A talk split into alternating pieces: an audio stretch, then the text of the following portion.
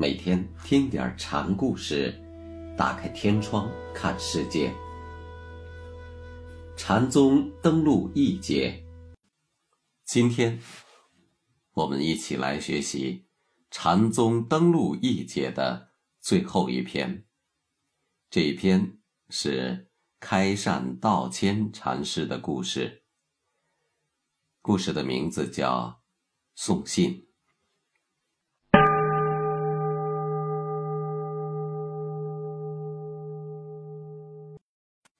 道谦禅师是建宁府人。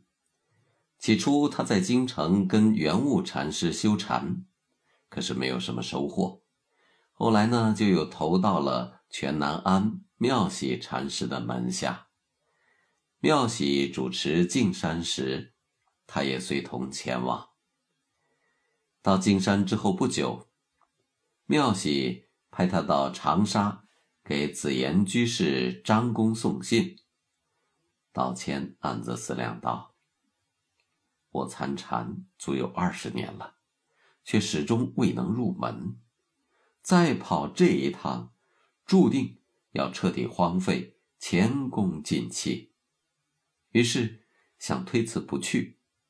他有一位好友宗元，却责备他说：‘你这样做不妥。’”沿途纵然不能参禅，你也该去。这样吧，我陪你同行。道谦迫不得已，只好上路。途中向宗元哭诉衷曲：“我一生参禅了无长进，始终不得要领。此番旅途奔波，还指望什么呢？”宗元劝他说：“你把从各处参得的、自己悟得的，还有圆悟妙喜为你解说的那些禅理，都搁到一边不要去理会。路上能够代劳的事，我都替你操持。但是有五件事我没有办法帮你，须得靠你自己来料理。”道前便问。是哪五件事？你给我大略指点一下。穿衣、吃饭、拉屎、撒尿、驮个肉身到处走。宗元这一番话，恍如电光石火，竟使道谦豁然开悟了。他不禁喜出望外，手舞足蹈。宗元对他说：“你现在。”可以只身前往了。说完，自己便先行返回。禅宗教人悟道正佛，须具自眼，莫以他人作眼。这是淮海禅师的话。道谦东觅西求，就是没有意识到佛性本来自具，却执着于外物，所以一直不能开窍。禅人甚而至于主张逢佛杀佛，逢祖杀祖，无非就是想摒除外障，维护自信。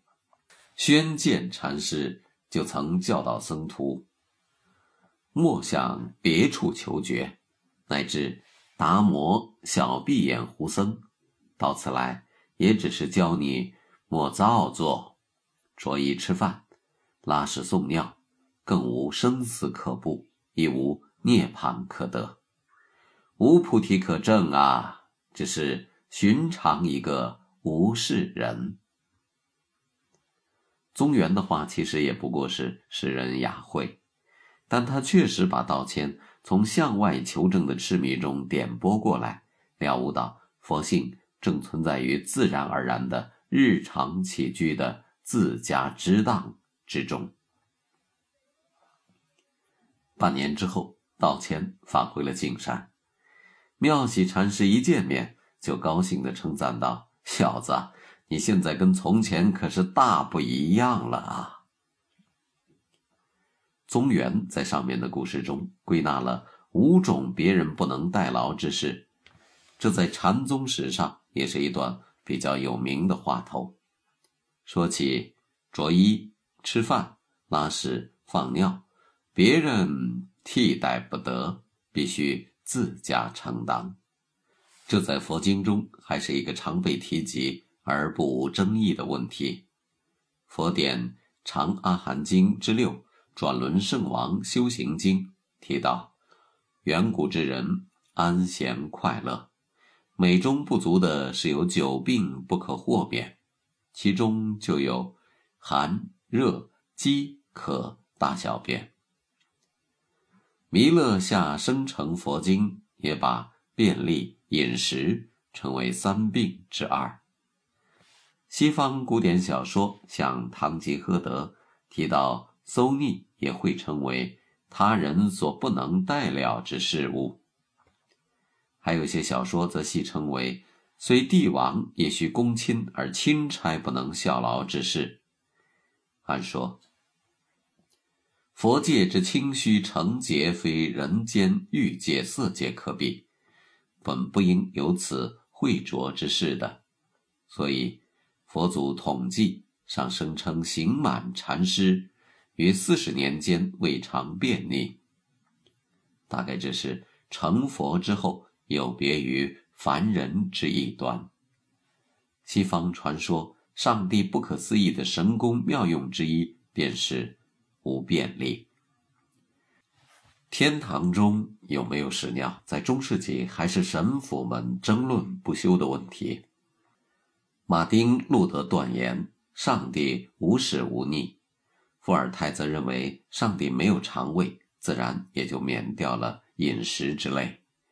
公元二世纪时，伟大的诺提斯教派大师瓦伦丁的结论有所不同，他声称基督能吃能喝，但不排泄。但是要照咱们的《史记·史官书》来看，其南有四星，曰天策；下一星曰天使的说法来看，西哲的上述言论还有大可商榷之处。这倒应了昆德拉在《生命中不能承受之轻》中的那句话：与其说粪便是邪恶的，倒不如说是一个麻烦的神学问题。